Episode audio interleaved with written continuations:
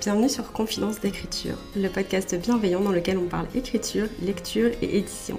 Je suis Morgane du compte Instagram Morgane Auteur, autrice et script doctor, et dans ce podcast, je te partage mes coulisses d'écriture et de publication, mes meilleures lectures, mais aussi mes conseils de professionnels de l'édition et plein d'autres choses encore. Retrouve-moi chaque semaine autour d'une tasse de thé pour discuter d'un nouveau sujet. Bonne écoute Hello et bienvenue sur ce nouvel épisode du podcast Confidence d'écriture. J'espère que vous allez bien et j'espère que vos projets se portent bien. À l'heure où sort cet épisode, on est fin novembre normalement, on est sur la dernière ligne droite pour le NaNoWriMo. Pour toutes les personnes qui participent au NaNoWriMo et qui relèvent le challenge du Nano cette année, courage, c'est la dernière ligne droite, vous pouvez le faire, vous pouvez atteindre votre objectif. Et pour toutes les personnes qui ne participent pas, courage aussi, vous pouvez le faire aussi, je crois en vous, il n'y a aucun problème. Aujourd'hui, comme vous l'avez vu dans le titre, on se retrouve avec mon ami Sacha qui est l'auteur de la romance queer Atypic Love que j'ai d'ailleurs lu cet été et que j'ai beaucoup apprécié. J'ai eu envie qu'il nous parle un peu plus de l'écriture d'un coming out queer puisque c'est un des sujets dont traite le roman et puis qu'il nous parle aussi un petit peu de, voilà, de, de non-binarité, de transidentité dans ses romans, dans les romans de manière générale, et puis du travail de lecture sensible qu'il fait aussi sur le côté. Donc voilà, on a discuté de pas mal de choses, c'était super intéressant. J'espère que ça vous plaira et que ça pourra aussi peut-être vous être utile. Avant de commencer cet épisode, comme d'habitude, assurez-vous d'être bien hydraté et d'avoir bu. C'est très important, vous en avez besoin, votre corps en a besoin et ça vous fera le plus grand bien. Je vous fais confiance là-dessus, moi je vais m'arrêter de parler et je vous laisse avec l'interview, on se retrouve à la fin. Hello Sacha, comment ça va? Merci d'être avec nous aujourd'hui sur le podcast. T'es pas trop stressée? si, complètement, mais ça va. en vrai, ça va bien se passer. Je suis hyper contente euh, qu'on puisse discuter ensemble, donc euh, ça, va être, euh, ça va être sympa. On va commencer par une question un peu fourbe. Est-ce que tu peux te présenter, s'il te plaît, à nos auditorices? Alors, moi, je m'appelle Sacha, j'ai 23 ans, et du coup, je suis auteur. Moi, je suis surtout ingénieur, c'est comme ça que je gagne ma vie, mais ma véritable passion, c'est l'écriture. Et avant de commencer et avant d'embrayer directement dans l'écriture et dans, ton, dans la discussion qu'on va avoir aussi sur ton roman, euh, une petite question pour briser la glace. Dans quel univers fictif est-ce que tu vis en ce moment? Qu'est-ce que tu es en train de lire? Alors, euh, ça, c'est une question qui arrive au mauvais moment parce que j'ai terminé un roman hier et j'en ai pas encore commencé de nouveau. Non. et du coup, je viens de finir un roman qui s'appelle Sous un ciel d'or et qui se passe euh, à la même époque que Gatsby, Gatsby le Magnifique. Et c'est un roman young adulte très axé romance, mais l'ambiance était vraiment très cool. Et juste après, je vais lire un, roman qui s'appelle Eden, fille de personne. Et voilà, juste le nom, euh, ça me fait. Ouais, je comprends carrément. mais du coup, bah, on va embrayer puisque ton roman Atypic Love a un personnage principal qui s'appelle Eden. Est-ce que tu peux un peu nous parler de Atypic Love? Alors du coup, c'est une euh, romance queer et neuroatypique euh, qui parle euh, d'acceptation de son identité en général, que ce soit une identité queer, neuroa ou autre. Ok. Et du coup, ton roman, il a été publié. Est-ce que tu peux nous dire un peu où et où est-ce qu'on peut, le, on peut se le procurer en fait aussi tout simplement? Alors on peut l'acheter bah, bien sûr sur Amazon, sur tous les sites en ligne, etc. Mais il est aussi dans le catalogue des librairies. Du coup, c'est possible de le commander dans n'importe quelle librairie et on peut le commander sur le site de la maison d'édition, donc JS Édition. Avant qu'on continue un peu plus loin, est-ce que tu peux un peu nous définir le terme de non-binarité, puisque le personnage d'Eden est non-binaire? Est-ce que tu peux nous dire un petit peu ce que c'est pour toutes les personnes qui ne connaissent pas ce terme? Hum, Donc la non-binarité, c'est une identité qui fait partie du spectre de la transidentité, et c'est une identité qui signifie qu'on est ni tout à fait homme ni tout à fait femme. Donc c'est en dehors de la binarité, assez simplement. une définition très efficace qui, je pense, éclairera certaines personnes. C'est important d'avoir des livres comme le tien qui parlent de ça parce que c'est pas des sujets dont on parle encore euh, beaucoup, euh, j'allais dire, dans les œuvres un peu mainstream. Il faut chercher pour trouver. Et donc c'est cool qu'il y ait ce genre de, de romance aussi un peu toute douce parce que Typic Love c'est très doux comme, comme, comme roman, comme histoire. Et donc c'est important aussi euh, de pouvoir avoir ces sujets-là dans un livre. Qu'est-ce qui t'a donné envie, toi, d'écrire euh, ce roman Genre, comment est-ce que tu as eu l'idée? Est-ce que dès le départ, tu voulais raconter un coming out non binaire Est-ce que c'était le, le noyau de ce roman ou comment ça t'est Alors, ça m'est venu, mais d'une idée qui en soi me paraît très bête avec le recul. Je voulais absolument écrire un triangle amoureux parce que j'en avais vu plein en romance et à chaque fois ça me frustrait parce que bah, c'était toujours les mêmes archétypes de personnages. Et c'était agaçant, et du coup j'avais envie d'en écrire un. Et en cherchant quel personnage je voulais raconter, j'ai... ça s'est arrivé aussi à un moment où moi je venais de faire mon coming out. C'était un petit peu nouveau, et je me suis dit que c'était l'occasion de faire quelque chose d'original en parlant de mon vécu, et ça me permettait d'exprimer quelque chose où j'avais jamais vraiment entendu parler avant, parce que même s'il y a des personnages non binaires très rares, mais il y en avait même euh, quand j'ai écrit, c'était toujours des personnages qui savaient déjà qui ils étaient, ce qui n'était pas mon cas. Et j'avais besoin d'écrire euh, cette phase de cette phase de questionnement en reprenant tous les tropes de la romance young adulte parce que j'adore ça. Ouais, donc c'est vraiment un mix de plein de trucs qui s'est fait en même temps où tu t'es dit genre je vais écrire un truc un peu cliché, mais en même temps qui sera pas cliché du tout parce que je vais y mettre euh, un vécu et une expérience différente, quoi. C'est exactement ça. Et je voulais vraiment aussi faire un univers un peu idéalisé parce que toutes les histoires en trans en général que je connaissais, c'était un peu des histoires euh, très dans le pathos, toujours avec euh, le personnage qui souffre, son entourage qui souffre. Et j'avais pas envie de ça. J'avais pas envie non plus de dire que tout était facile ou quoi, mais j'avais pas envie de transmettre un message où tu ne pourras pas être heureux si tu es trans et en particulier non binaire. C'était c'est pas vrai et j'avais pas envie de transmettre ce message. Il y avait une vraie volonté de faire du queer heureux. Euh, ah, complètement. Pour aller à l'encontre, effectivement, euh, des récits très tragiques euh, qu'on peut encore trop voir dans la littérature et aussi dans la littérature young adulte. J'en vois beaucoup dans les documentaires, surtout. Dès qu'ils font des documentaires sur les personnes trans, c'est toujours Est-ce que tu souffres? Est-ce que ton entourage l'a bien vécu? Non. Enfin, genre, c'est pas des questions à poser. voilà. Je rebondis là-dessus, mais la question de l'entourage, de dire euh, comment l'a vécu ton entourage, genre, est-ce que pour toi c'est une question, enfin, je te demande vraiment ton avis, hein, mais est-ce que pour toi c'est une question légitime ou est-ce que c'est bizarre de s'axer sur euh, l'entourage en fait finalement? Parce que Alors, ça dépend beaucoup de, enfin moi c'est des questions. Quand j'ai fait mon coming out à des connaissances, l'une des premières questions qu'on me posait, c'est est-ce que ton copain le vit bien? Ok. Et quand je dis l'une des premières, c'était genre la deuxième question qu'on me posait. Enfin, vraiment, c'était. Enfin, en fait, c'est un problème. C'est une question qui peut tout à fait se poser parce que l'entourage est un vrai, entre guillemets, problème. C'est quelque chose qui est important, mais c'est pas quelque chose qu'on doit demander à quelqu'un qu'on connaît à peine ou quoi. Enfin, c'est avant tout notre identité. Et forcément, si on en discute, on vient à discuter de l'entourage mais c'est pas quelque chose qui doit venir dès le début. Ouais, c'est quand même vachement privé comme question, quoi. Euh, c'est surtout que c'est, on parle de nous et en réponse, on nous demande ce que notre entourage en a pensé, comme si les personnes cis de nos vies étaient plus importantes que nous, personnes trans. Ça, n'a pas de sens. Ouais. Les personnes cis, du coup, on confirme ensemble, mais c'est les personnes dont l'identité de genre correspond au genre qui leur a été assigné à la naissance, c'est ça? Exactement.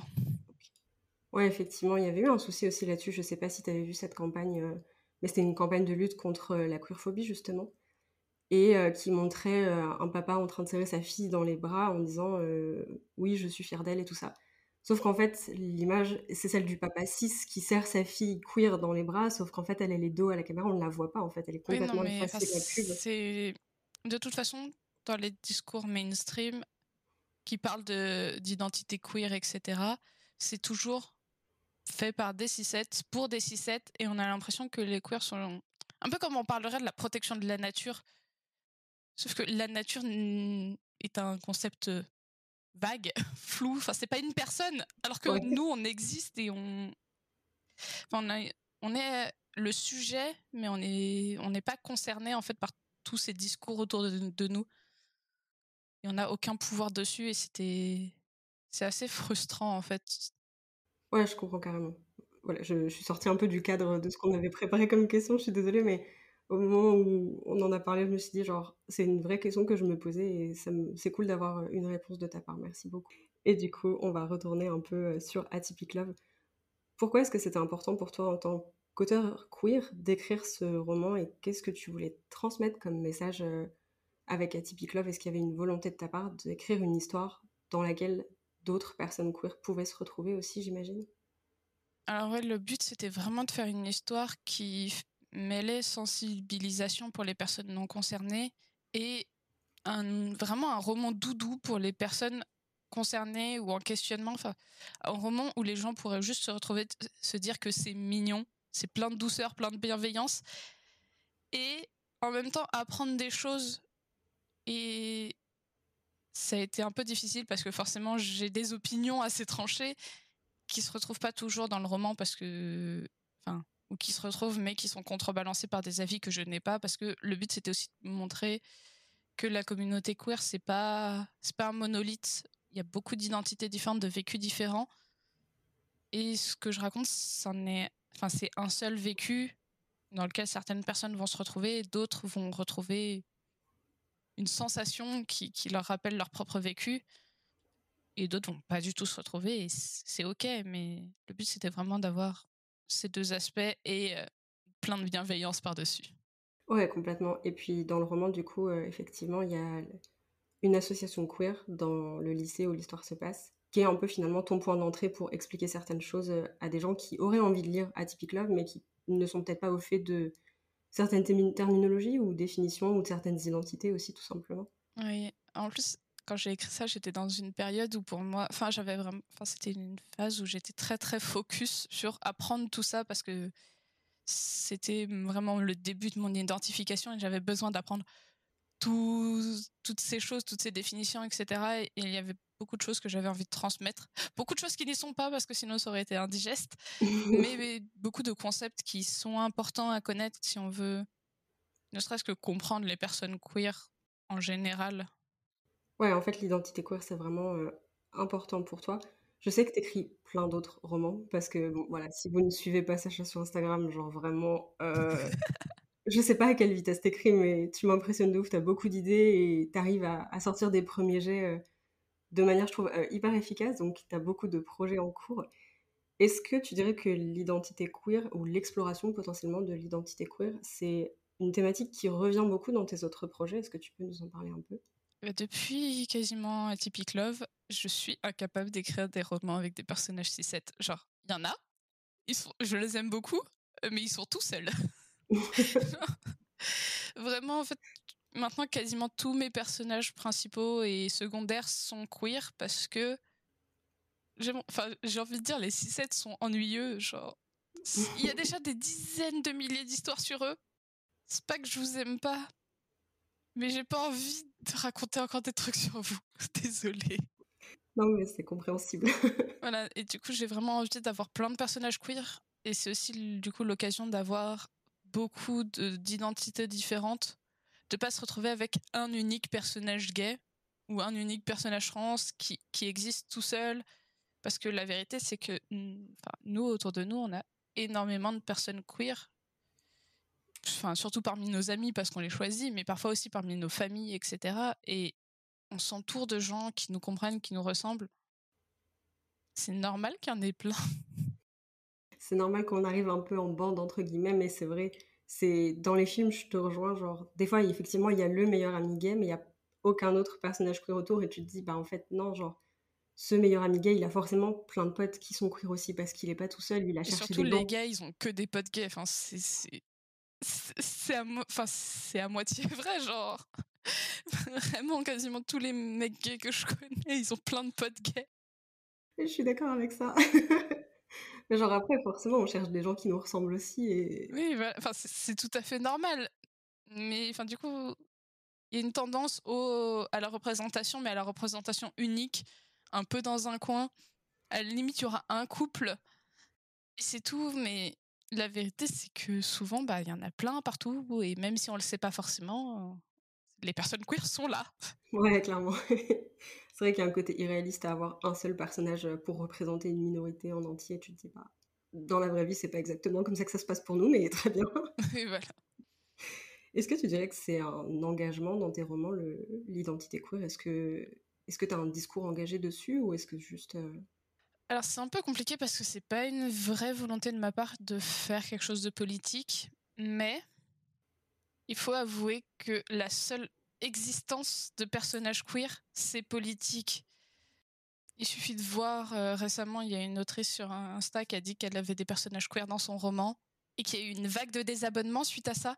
Ouais, je l'ai vu. Enfin, il suffit de voir ça pour se rendre compte qu'en fait, même si nous, on a juste envie d'écrire sur des choses qui nous font plaisir et qu'on n'a aucune vocation politique derrière, le, simple fait que nous, on existe et qu'on écrive des personnages qui nous ressemblent, ça devient politique et on va forcément politiser nos, romans, même si nous, on n'en a pas envie. Du coup, enfin, c'est j'ai pas forcément j'écris pas forcément des messages très politiques dans mes romans mais enfin le simple fait de vouloir écrire des personnages qui sont heureux c'est politique j'y peux rien ouais je vois ce que tu veux dire effectivement j'avais vu passer aussi cette story de de cette personne qui disait qu'il y avait eu une vague de désabonnement à la suite de ça et je m'étais dit euh, on en est encore là en 2022 effectivement Après, il suffit de voir aussi le nombre de maisons d'édition qui ne s'engagent pas forcément aussi politiquement sur ce genre de sujet et qui publient pas de récits queer par des personnes queer, par exemple, ou très peu et tout. Ça reste encore euh, mmh. un engagement politique plus que ce qu'on voudrait, finalement. Euh, je te rejoins là-dessus. On va repasser sur Atypic Love. Combien de temps est-ce qu'il t'a fallu pour écrire ce roman entre le moment où tu as eu l'idée et le moment où vraiment tu as eu terminé ta version finale Comment ça s'est passé? Alors, euh, donc je l'ai écrit fin 2019, de mémoire. Il m'a fallu trois mois pour l'écrire, le premier jet, puis on va dire à peu près trois mois de réécriture euh, avec les retours des bêta lectrices, etc. Et après, euh, il a fallu le soumettre aux maisons d'édition. Et là, c'était un petit peu plus compliqué. Parce que du coup, déjà trouver des maisons d'édition qui font de la romance young adulte, c'est pas forcément difficile, mais il y en a beaucoup parmi les grosses maisons d'édition et ça va être un nom direct. Et surtout, il faut trouver des maisons d'édition qui ont un minimum d'engagement queer pour que je me sente à l'aise. Et ça, c'était un peu plus dur, surtout au moment où j'ai. Ça s'est vraiment développé ces dernières années, mais au moment où j'ai fait mes soumissions, c'était pas trop ça. C'était pas beaucoup mis en avant, etc. Et du coup, j'ai fait deux vagues de soumissions et au total, j'ai envoyé à 23 maisons d'édition. Et j'ai eu une réponse un an après. Du coup, j'ai signé mon contrat en avril 2021. Ouais, quand même, donc euh, ça t'a pris vachement de. Enfin, t'as fait quand même pas mal de maisons que t'avais déjà pré-ciblées en plus en fonction de ce qui t'intéressait, de tes valeurs et tout ça. La deuxième vague de, de soumission était mieux ciblée que la première, mais oui, c'était c'était compliqué. Je pensais pas en, 2020 ou 2021, quand enfin en 2020 quand tu as commencé à faire tes soumissions, je pensais pas que c'était encore aussi difficile. Euh. Je vis dans un monde un peu bisounours où euh, je crois que tout va bien. Mais en, fait, moi, c'est quand je regardais sur les sites des maisons d'édition, c'était pas mis en avant. Maintenant, quand j'ai fait des recherches pour un autre de mes romans, et maintenant, il y a vraiment beaucoup de maisons d'édition qui mettent en avant leur volonté d'inclusivité, etc. C'est présent sur de très très nombreux sites. À l'époque, c'était super dur à trouver. Et à l'époque, c'était il y a deux, ans. Deux ans et demi, mais voilà, c'était il y a très peu de temps. Et c'était super galère. Moi, je pensais pas à ce point. Euh, et du coup, en plus, tu as eu la chance puisque tu es tombé sur une maison d'édition qui non seulement soutenait le projet, mais qui en plus t'a pas mal accompagné euh, sur le processus éditorial, j'ai l'impression. Est-ce que tu peux nous parler un peu de ça? Ouais, alors j'ai eu de la chance, du coup, il y avait trois éditoristes dont une personne non binaire et les trois étaient autistes. Genre, quand j'avais vu le site de la maison d'édition, j'avais envoyé un petit peu comme ça parce que je voyais qu'ils voulaient faire une collection euh, young adulte. Et au final, j'ai eu la réponse et, elles étaient super enthousiastes pour le projet parce que bah, les trois se sont retrouvés dans ma vision de l'autisme, etc. Et j'étais, trop fière. Genre. Et du coup, j'ai eu le droit à un accompagnement qui était vraiment bienveillant. Donc, euh, c'était un peu compliqué les échanges parce que forcément, tu mets quatre personnes autistes ensemble, ça se passe pas bien. On était tous plus mauvais que les autres pour envoyer des mails. Mais au final, euh, le processus au moins était très clair, très cadré. Il y a eu beaucoup de. On avait un Google Doc et on échangeait dans les commentaires sur euh, le meilleur moyen de transmettre ce qu'on voulait transmettre dans ce roman. Et euh, bah, j'avais vraiment la, chance d'être euh, bah, d'être l'auteur du texte et donc d'être en avant par rapport à, leurs avis à eux. Ça rendait les choses un peu plus faciles parce que forcément, on a toujours peur de se voir déposséder de notre texte, ce qui n'était pas le cas du tout cette fois. Tu as dit effectivement que Atypic Love, c'était une romance euh, neuro-A aussi. Est-ce que tu peux nous parler un petit peu de ça, de la place que ça a et du personnage aussi euh, dans lequel, avec lequel tu as parlé un petit peu de l'autisme dans le roman? Alors du coup, euh, le personnage qui est autiste, c'est Noah, donc le love interest d'Eden. Et à l'époque, pour moi, l'autisme, c'était un peu compliqué.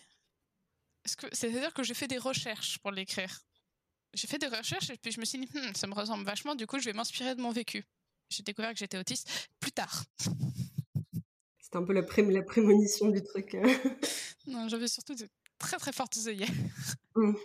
Et du coup, enfin, j'avais envie de parler de neuroatypie parce que c'est quelque chose qui, même avant, me touchait beaucoup parce que même si, enfin, je doutais de l'être moi-même, mais ça me parlait dans le sens que c'était des personnes qui n'étaient pas tout à fait à leur place, qui qui devaient faire beaucoup d'efforts pour s'intégrer. C'était quelque chose que moi, j'avais toujours ressenti aussi. Et j'avais surtout envie que vraiment. J'avais pas envie d'un énième Love Interest qui a super confiance en lui, euh, au point d'en être un peu machiste sur les bords parce que. Enfin, j'ai un peu inversé les rôles dans le sens où c'est Eden qui a beaucoup plus confiance que Noah. Et Noah est vraiment dans une masculinité atypique, enfin, vraiment beaucoup plus douce et beaucoup plus respectueuse. Ça l'empêche pas de faire des erreurs parfois, mais c'est quelqu'un qui fait des efforts et qui essaye de comprendre Eden. Et Eden, au contraire, doit s'adoucir un peu pour comprendre Noah. Et du coup, c'était vraiment. J'avais envie d'écrire cette histoire de deux personnes qui ne sont, qui ne se sentent pas à leur place et qui trouvent leur place ensemble. C'est beaucoup trop mignon dit comme ça. je suis désolée, mais c'est le couple le plus mignon du monde. Pourtant, j'ai lu le roman, donc je sais, hein, mais juste là, de temps parler, je suis là, ah oui, ils sont trop choux. c'est adorable. Et du coup, ton roman donc, a été édité euh, une première fois donc, avec les éditoristes avec qui tu as travaillé. Et il a été réédité il n'y a pas longtemps, avec une version illustrée euh, donc, dans la maison où il est publié actuellement. Est-ce que tu peux nous parler un petit peu du changement qui a été fait, de ce qui s'est passé peut-être au niveau euh, éditorial par rapport à ce changement? Alors, ce qui s'est passé, enfin, du coup, dans la première maison d'édition, ce qui s'est passé, c'est qu'il y a deux des éditoristes qui ne voulaient, qui voulaient changer de métier, qui voulaient, qui avaient d'autres projets. Du coup, la maison d'édition a fermé parce que l'éditrice qui restait avait aussi sa propre maison d'édition où elle faisait d'autres euh, romans et du coup, elle a voulu reprendre mon projet. Ça a impliqué assez peu de changements parce que la couverture est la même, le texte est le même. Donc j'ai juste validé de nouveau les, documents, signé un nouveau contrat, etc. Mais du coup, euh, dans les collections de sa maison d'édition, tout ce qui était jeunesse, donc y compris le young adulte, c'était euh, illustré. Et du coup, forcément, elle m'a présenté euh, une illustratrice. Elle m'a présenté ses idées pour les illustrations qu'elle voulait mettre dans le roman. Et ensuite, du coup, j'ai échangé avec l'illustratrice, euh, avec euh, l'éditrice qui faisait l'intermédiaire, pour du coup euh, lui envoyer toutes les infos, valider les croquis, etc. Et du coup, après, les... j'ai validé la nouvelle version du roman avec les illustrations incluses. Et par curiosité, il y a combien d'illustrations à l'intérieur? Et est-ce que tu peux nous dire peut-être, entre guillemets, genre une ou deux exclus qu'on peut trouver en illustration dans le roman? Alors, le fait que c'est une romance c'est que du coup, les paysages ou les trucs comme ça, c'est pas très important. Du coup, c'est que les, c'est que des personnages. Et du coup, euh, on trouve euh, les trois portraits des personnages principaux qui sont présents dans tout le roman, vu que le roman raconte l'histoire de leurs trois points de vue. Et à la fin, il y a une, une, illustration du couple où ils sont tous les deux ensemble. Ils sont trop mignons. Non, tu l'as pas posté en story, je crois. Si, je l'avais posté en story. Enfin, j'ai posté le croquis, je crois, en story. Ouais, ça me dit quelque chose parce que je vois le, je vois le croquis d'Eden, ça je l'ai vu, il y a pas de souci, mais ça me disait quelque chose. Euh. En fait, les croquis, je les ai postés sur euh, sur Instagram, mais les versions complètes, euh, elles sont du coup dans le roman. Ok. Oh, trop bien. Oh, c'est adorable. Est-ce que c'est un truc auquel tu avais pensé quand tu as soumis le, le roman J'imagine que tu pensais pas forcément avoir des illustrations en plus à la base. Enfin, c'était pas prévu jusqu'à ce que ça change. Pas du tout. Ah, enfin, Il y a très longtemps, j'écrivais de la fantasy. J'en écris toujours aujourd'hui, mais à l'époque, du coup, j'écrivais que de la fantasy. Et mon rêve, c'était d'avoir un roman illustré. Ouais. Parce que forcément, la fantasy, ça s'y prête beaucoup avec toutes les créatures, tous les lieux, euh, enfin des, choses qui en fait n'existent pas du tout euh, dans la vraie vie, qui sont très difficiles à, représenter autrement que par le dessin. Et du coup, euh, bon, même si c'est pas de la fantasy, j'ai quand même eu la chance de la voir pour Atypic Love et ça me fait super plaisir parce que les illustrations sont trop choues. Même si les personnages correspondent pas forcément à ce que j'avais imaginé, assez correspondent à ce que quelqu'un a imaginé en lisant les descriptions et pour moi ça me va très bien parce qu'ils sont trop choux. Ouais, du coup c'est vrai que ça c'est toujours euh, spécial. Est-ce que tu as des visuels, enfin est-ce que pour le coup pour ces personnages-là tu avais vraiment des visuels très précis quand tu les as imaginés? Alors il faut savoir que je ne visualise pas les personnages. Voilà, j'adore faire des descriptions de personnages, aligner des caractéristiques, il n'y a pas de problème. Mais en fait, je suis de la prosopagnosie légère, ce qui fait que je ne reconnais pas bien les visages. Et du coup, pour moi, quand j'imagine des gens, ils ont pas de tête, ils sont très flous. Ils ont une vibe et c'est tout. Et du coup, bah, c'est pas du tout un problème pour moi que les personnages soient dessinés d'une manière que j'imaginais pas forcément, parce que bah, leur apparence c'est pas très important pour moi. Je comprends carrément ce que tu veux dire. Euh, enfin, je suis pas moi, je dis que je suis pas très physionomiste. En vrai, je sais pas exactement, euh, mais j'ai du mal à reconnaître les gens. Et dans ma tête, effectivement, quand je pense à des personnes, je vois pas les traits de leur visage. Je suis incapable de, de les amener dans mon esprit. Pour moi, les gens, ils ont des cheveux et c'est tout. Oui, oui. je suis d'accord. Pour Frontière numérique, c'était ça aussi. J'étais là, genre, alors toi, ça, c'est ta coupe de cheveux, toi, ça, c'est ta coupe de cheveux. Et au milieu, c'était un peu genre, bon, bah voilà. Il y a un visage, j'imagine. Il y a un visage, il est sûrement, genre, il est beau. Celui-là, il est moins beau. C'est tout ce que je peux dire. C'est ça. Et après, c'est juste vibe. Genre, comment la personne, le personnage est habillé, ce qu'il fait, ce qu'il dit, pourquoi, la couleur qui va avec et tout. Mais il n'y a pas de visage.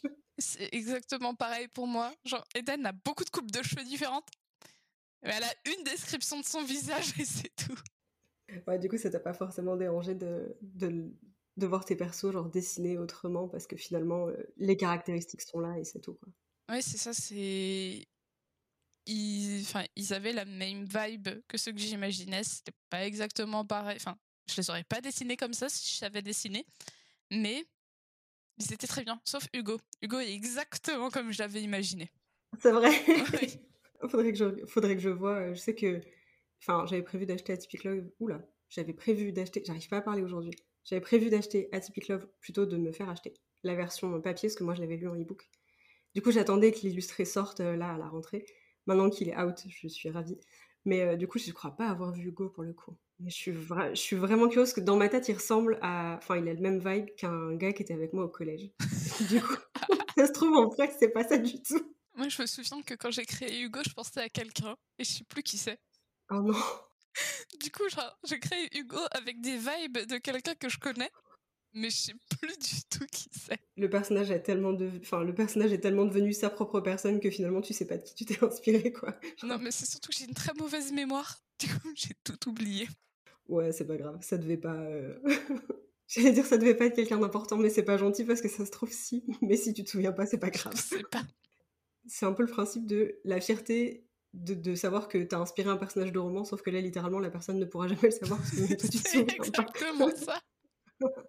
C'est genre... Du coup, euh, toutes les personnes qui, qui trouvent qu'elle ressemble physiquement à Hugo euh, peuvent dire qu'elles m'ont inspiré.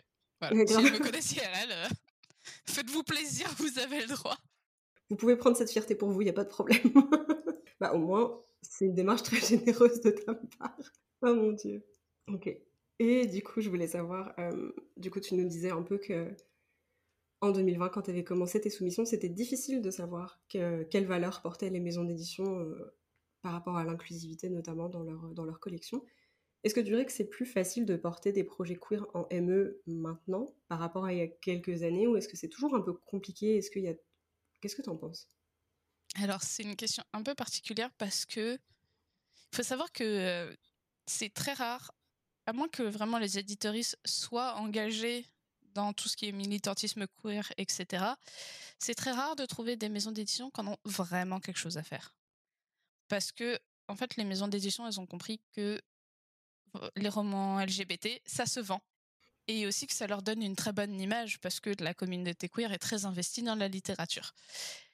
Et du coup, on se retrouve avec des maisons d'édition qui ont envie de publier quelques romans queer, mais pas beaucoup parce que parce que c'est pas quelque chose de vraiment important à leurs yeux, c'est juste quelque chose qui va leur donner une bonne image et faire vendre des exemplaires.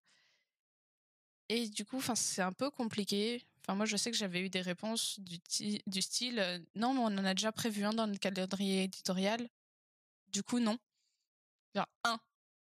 Sur la non-binarité, c'est vrai qu'il y a une telle offre dans le marché de l'édition sur le sujet que vraiment en publier un deuxième, ça ne se fait pas.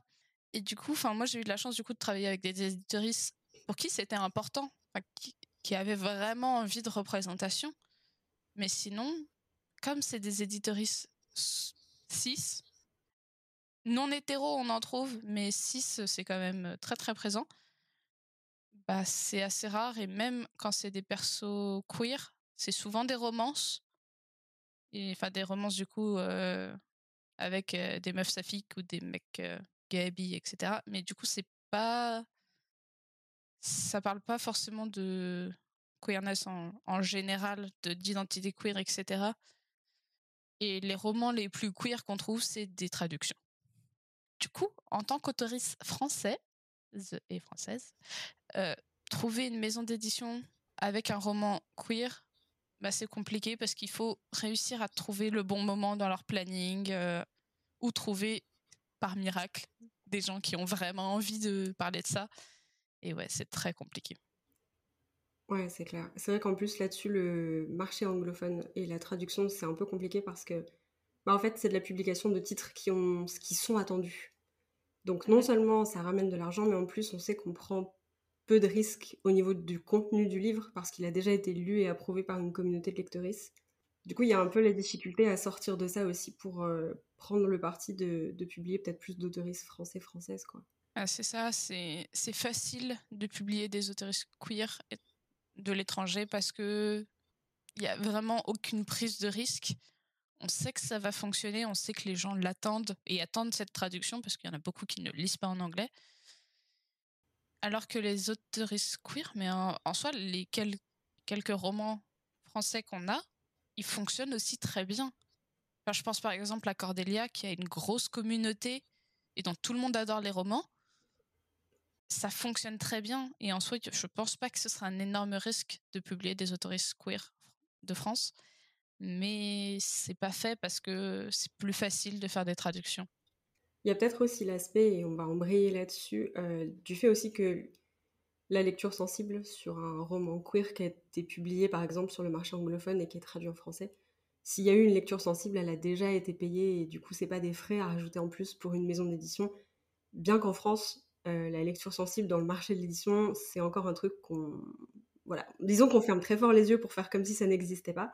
Mais d'ailleurs, il faut qu'on parle du fait de traduire et de dire que la lecture sensible a déjà été faite, on n'en a pas besoin. Les termes sont pas les mêmes en français et dans d'autres langues, en fait. J'ai vu, euh, c'est Laurent Safou. Absolument. Qui a fait justement de la lecture sensible sur une traduction. Ouais. Et moi, j'ai déjà lu des romans queer où la traduction me donnait envie de pleurer alors que c'était écrit par une personne concernée.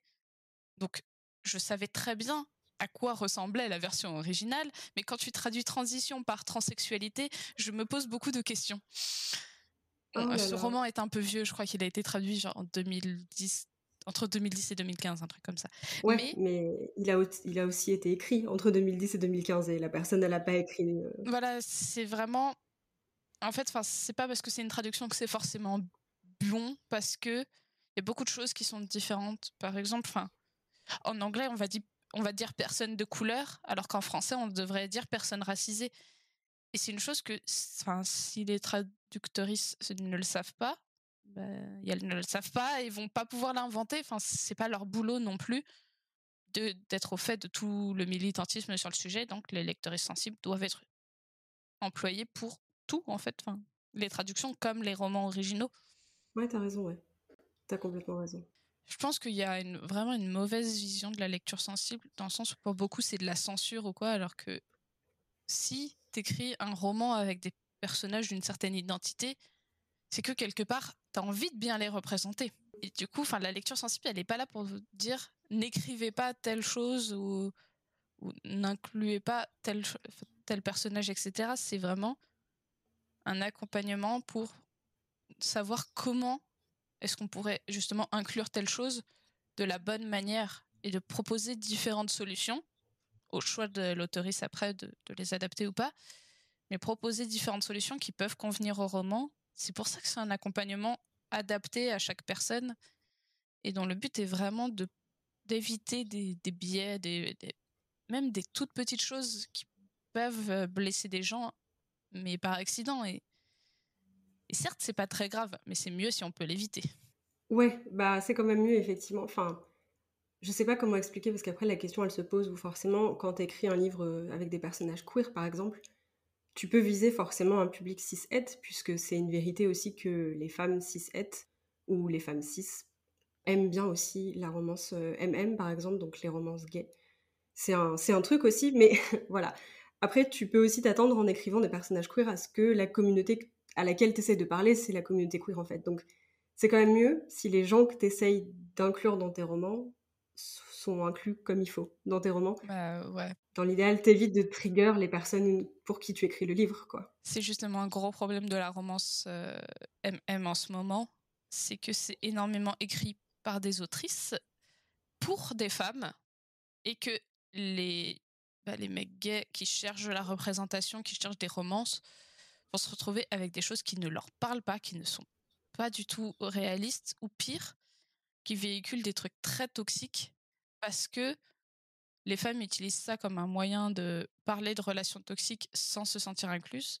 Mais du coup, il y a des mecs gays qui en souffrent vraiment et c'est un vrai problème aujourd'hui de penser que c'est OK pour la romance gay de ne pas être faite et destinée à des mecs gays en fait, alors que ils sont mis en scène, mais ils sont mis en scène comme si c'était des personnes qui n'existaient pas, ce qui n'est pas le cas. Et du coup, ouais, c'est. Je connais plein de mecs gays qui ne lisent pas de romances gays exactement à cause de ça, parce que parce que c'est compliqué. J'avais eu un client une fois euh, à la librairie manga dans laquelle je travaillais qui était venu parce que son meilleur pote avait fait son coming out gay. Et en gros, il m'avait dit Est-ce que vous pouvez me conseiller un manga euh, un manga gay euh, à lui offrir, quoi. Et j'étais là, ben non.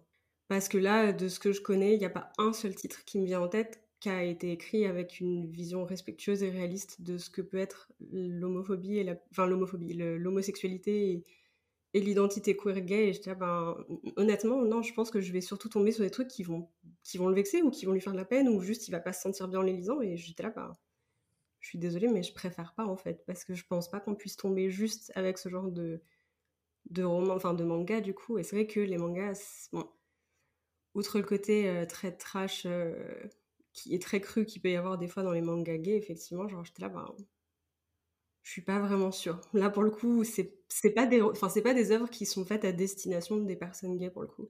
J'ai vu une euh, vidéo il y a pas longtemps là-dessus où c'était un, un webtoon pour le coup, coréen il me semble, où il y avait plein d'adolescentes qui étaient à fond sur la relation, la relation entre un tueur en série et une de ses victimes. Je vois, je vois lequel c'est. Voilà, c'est, quand tu lis l'histoire, c'est une histoire d'horreur. Et il y en a beaucoup qui étaient là, genre, oh, ils sont trop mignons. Non, il y en a un qui veut tuer l'autre et qui l'utilise comme son esclave sexuel. Ce n'est pas mignon. C'est pas mignon. c'est pas mignon du tout. non, clairement. Mais du coup, ouais, toi, t'es vachement engagé sur le, le, truc de la lecture sensible et j'aime beaucoup, le, j'aime beaucoup la manière dont tu le mets en mots. Tu es toi-même lecteur sensible d'ailleurs. Est-ce que tu veux nous dire un peu sur quelle thématique tu travailles? Alors moi, je travaille sur tout ce qui est thématique queer en général, avec une prédilection évidemment pour les sujets qui me concernent, donc euh, tout ce qui est bisexualité, asexualité, transidentité et en particularité, en particulier la non-binarité et aussi euh, les neuroatypies, donc autisme et TDAH, les neuroatypies en général, et euh, c'est déjà pas mal. C'est déjà pas mal en effet. voilà, et du coup, je fais de l'accompagnement. Après, quand, quand je fais une lecture sensible, je peux euh, faire des remarques sur d'autres sujets. Parce que malgré tout, enfin, la représentation en général en littérature, c'est quelque chose qui m'intéresse vachement.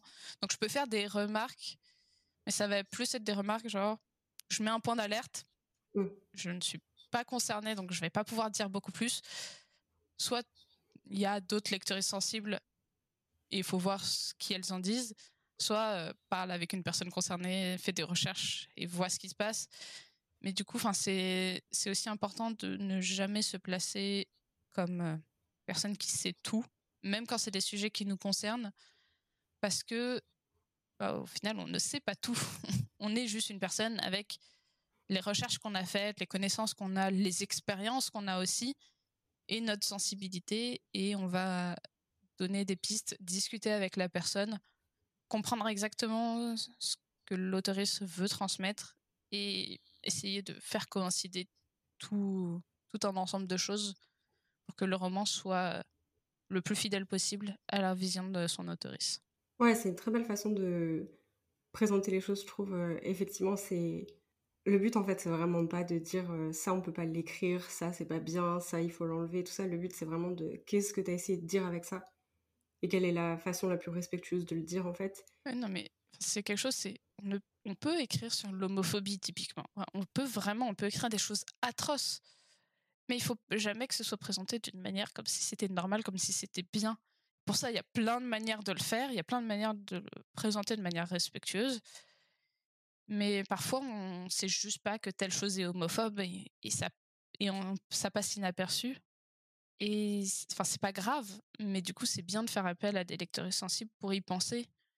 Et j'ajoute, parce que du coup, la plus grosse lecture sensible que j'ai faite jusqu'à ce jour, c'était avec une personne qui était non-binaire et euh, qui a un TDAH, qui m'a demandé justement de parler de ces sujets. Et du coup, c'était une personne concernée qui me demandait mon avis parce que elle pensait pas, elle pensait avoir des biais, des biais internes parce que, c'est des choses qui arrivent. On a tous nos biais internes, même sur des identités qui nous concernent. Et ça a permis une discussion d'autant plus enrichissante parce que je savais que, enfin, particulièrement à ce moment-là, ma vision n'était pas plus importante que la sienne, mais juste qu'on devait discuter de tous ces problèmes. Ouais, en vrai, il n'y a jamais de. Il y a jamais de déconstruction parfaite. Genre, on reste des individus avec nos expériences, comme tu disais, et nos expériences parfois incluent des biais, et en discutant avec d'autres personnes qui sont elles aussi concernées, on élargit nos horizons, on apprend plus de choses, on devient des personnes plus déconstruites, et je trouve que c'est aussi super important euh, d'avoir cet aspect-là, effectivement, genre, en lecture sensible, on se place pas comme quelqu'un qui sait tout, et qui représente la voix de toute une communauté. Genre, on est très différents en tant qu'individu, et heureusement d'ailleurs. Mais du coup, c'est vrai que genre une personne queer sur un projet peut laisser passer des biais parce que on peut pas tout savoir, on peut pas être déconstruit, déconstruite surtout. Et on a tellement d'expériences et de vécus différents, en fait, que c'est très difficile de produire un livre qui ne fera réfléchir personne, où il y a des gens qui vont se poser des... Je sais pas si c'est français ce que je dis, mais en gros, genre, il y a des gens qui vont se poser des questions ou qui vont dire, genre, ce terme-là, moi, je l'aime pas trop ça peut être passé par un ou une lectrice sensible avant, mais il y a d'autres gens avec d'autres sensibilités, donc le roman parfait qui n'offensera personne, techniquement, n'existe pas.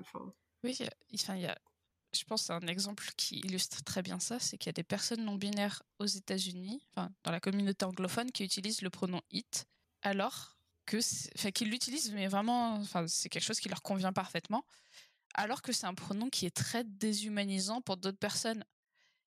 C'est aussi pour ça que c'est important d'avoir plusieurs personnages queer, ou en tout cas d'avoir plusieurs voix queer dans le roman. On n'est pas obligé d'avoir tous les personnages, mais d'entendre au moins une voix qui dit que c'est pas une généralité, ça fait du bien, ne serait-ce que d'avoir, par exemple, deux personnages gays qui n'ont pas la même vision de ce que c'est leur identité gay.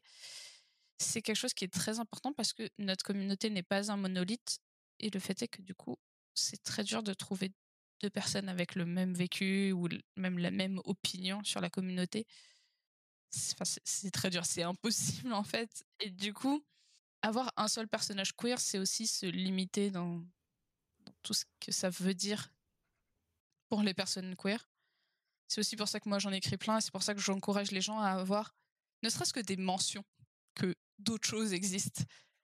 Et il y a aussi ce truc où, je sais pas si tu, si tu es d'accord avec ça, mais le fait d'avoir plusieurs personnages queer, ça va aussi éviter l'aspect stéréotype.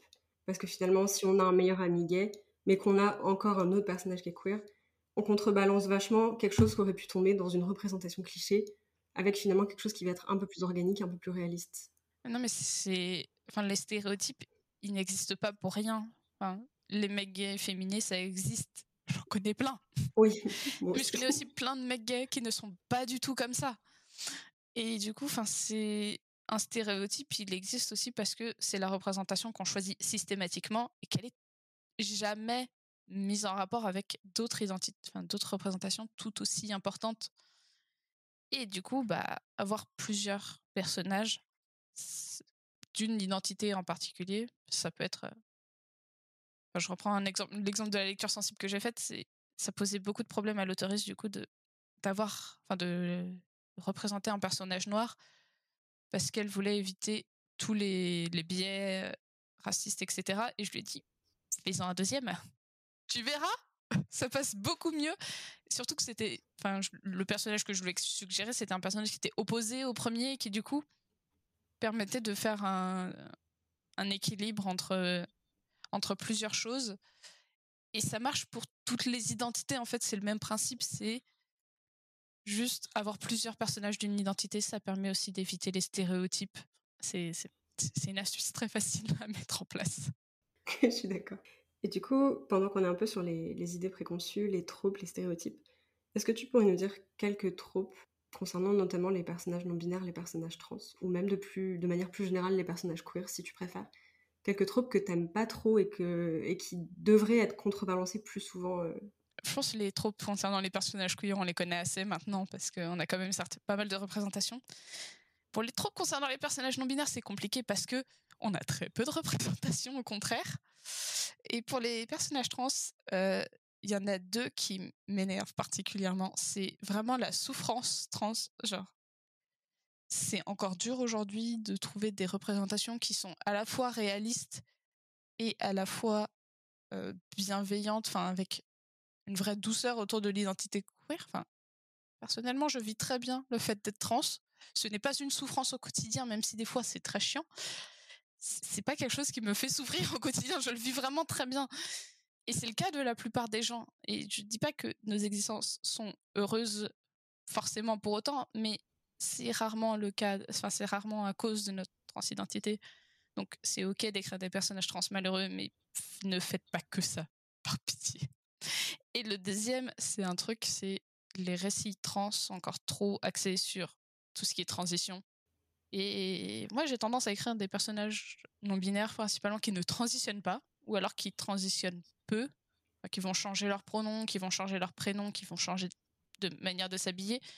Mais je raconte peu les expériences médicales parce que parce que je trouve que c'est trop fait. C'est déjà ça me concerne pas parce que c'est pas un parcours que j'ai et surtout c'est quelque chose, on en parle déjà beaucoup et c'est très agaçant pour moi de voir, euh, en particulier pour les femmes trans, toute leur transidentité est médicalisée et vue dans vraiment euh, quelles opérations tu vas faire, quelles hormones tu prends, etc. Et c'est non. Ça fait partie de nos vécus, bien sûr, mais toutes les personnes trans ne veulent pas transitionner. Les personnes non binaires peuvent transitionner, j'en connais aussi, mais on a tous nos vécus différents, un rapport différent à la transition et il n'y a pas une seule manière de transitionner. Ça, pour le coup, si vous êtes cis et que vous voulez écrire sur des personnages trans, faites très attention à la transition. C'est compliqué et, c'est pas quelque chose à prendre à la légère parce que c'est quelque chose qui est très mal représenté. Pendant qu'on est là-dessus, est-ce que tu as un mot de la fin? Est-ce que tu as quelques conseils du coup euh, pour aller vers le plus positif aussi euh, et aider les gens à peut-être écrire plus respectueusement des personnages queer et trans non binaires. Est-ce que tu as peut-être quelques conseils à partager là-dessus? Alors c'est un peu compliqué parce que c'est des choses très vagues. C'est-à-dire que c'est facile d'aider quelqu'un qui a une idée précise en tête. C'est plus dur de le faire de manière générale. Mais globalement, n'ayez pas peur de le faire.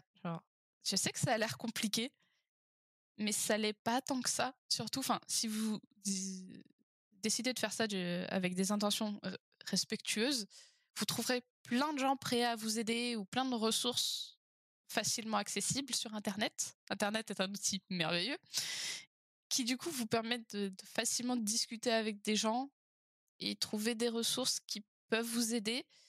Il faut vraiment pas avoir peur parce que même si vous le faites mal au début, vous pourrez toujours le corriger après. Enfin, c'est, je connais plein de gens qui ont peur parce que elles n'ont pas envie de mal faire. On, le sait quand c'est fait de manière maladroite, mais respectueuse, et quand c'est juste fait n'importe comment. On, le sait, on le voit. C'est pas grave.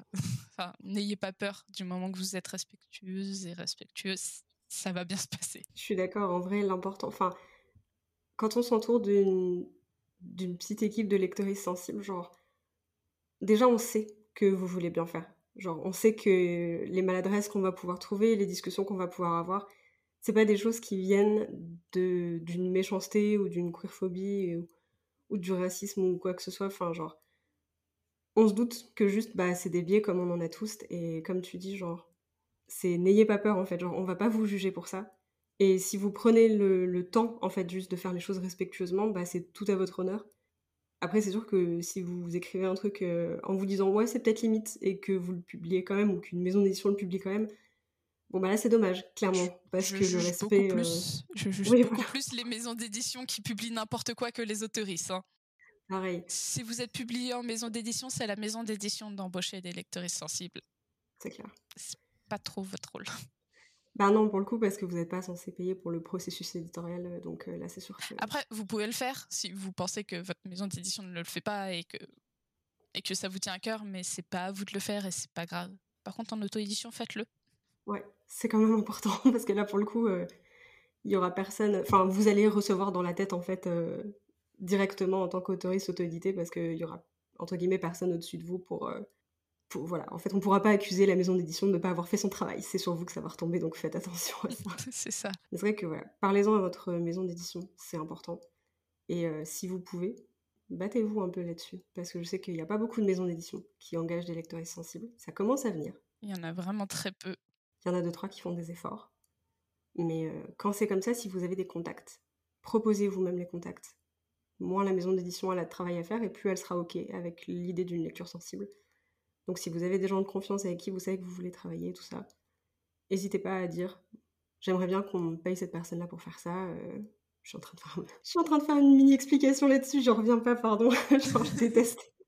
je déteste le ton que je viens de prendre, mais voilà, genre, faciliter, la vie à votre maison d'édition si c'est quelque chose qui est important pour vous et pour votre livre. C'est tout ce que je voulais vous dire. Vous aurez l'esprit tranquille et en plus, ce sera intégré à votre processus d'édition, donc ce ne sera pas à vous de faire les démarches financières. Et ça, c'est quand même une bonne chose en édition traditionnelle parce que vous n'avez pas à payer pour ce genre de service. Sacha, est-ce qu'il y a une question euh, que je t'ai pas posée à laquelle tu aurais voulu répondre? Est-ce que tu as un dernier truc à ajouter? Moi, je pense que c'est tout bon. On a parlé de beaucoup, beaucoup de choses. Du coup, je suis un peu. Je sais plus du tout s'il y a des choses qui n'ont pas été abordées, mais... mais en tout cas, ça m'a fait très plaisir de pouvoir discuter de tout ça avec toi. Ouais, ça m'a fait hyper plaisir de te recevoir aussi. Merci beaucoup d'avoir répondu à toutes mes questions, d'avoir partagé ton parcours, partagé tes idées aussi. C'était vraiment hyper cool. Merci beaucoup d'être venu. Je te souhaite une très très belle fin de journée et puis euh, bah, à la prochaine. Merci euh, de m'avoir invité. Avec plaisir. Salut. Merci beaucoup d'avoir écouté cet épisode. J'espère qu'il vous a plu. Comme d'habitude, moi j'ai pris beaucoup de plaisir à enregistrer cette conversation et à papoter avec Sacha. Si jamais d'ailleurs vous voulez retrouver Sacha sur les réseaux sociaux, n'hésitez pas, tous ces liens seront dans les notes de l'épisode. Et vous pourrez également retrouver les liens pour découvrir Atypic Love si vous avez envie de lire ce roman. Quant à moi, je vous dis à la semaine prochaine pour un nouvel épisode et surtout, bonne écriture.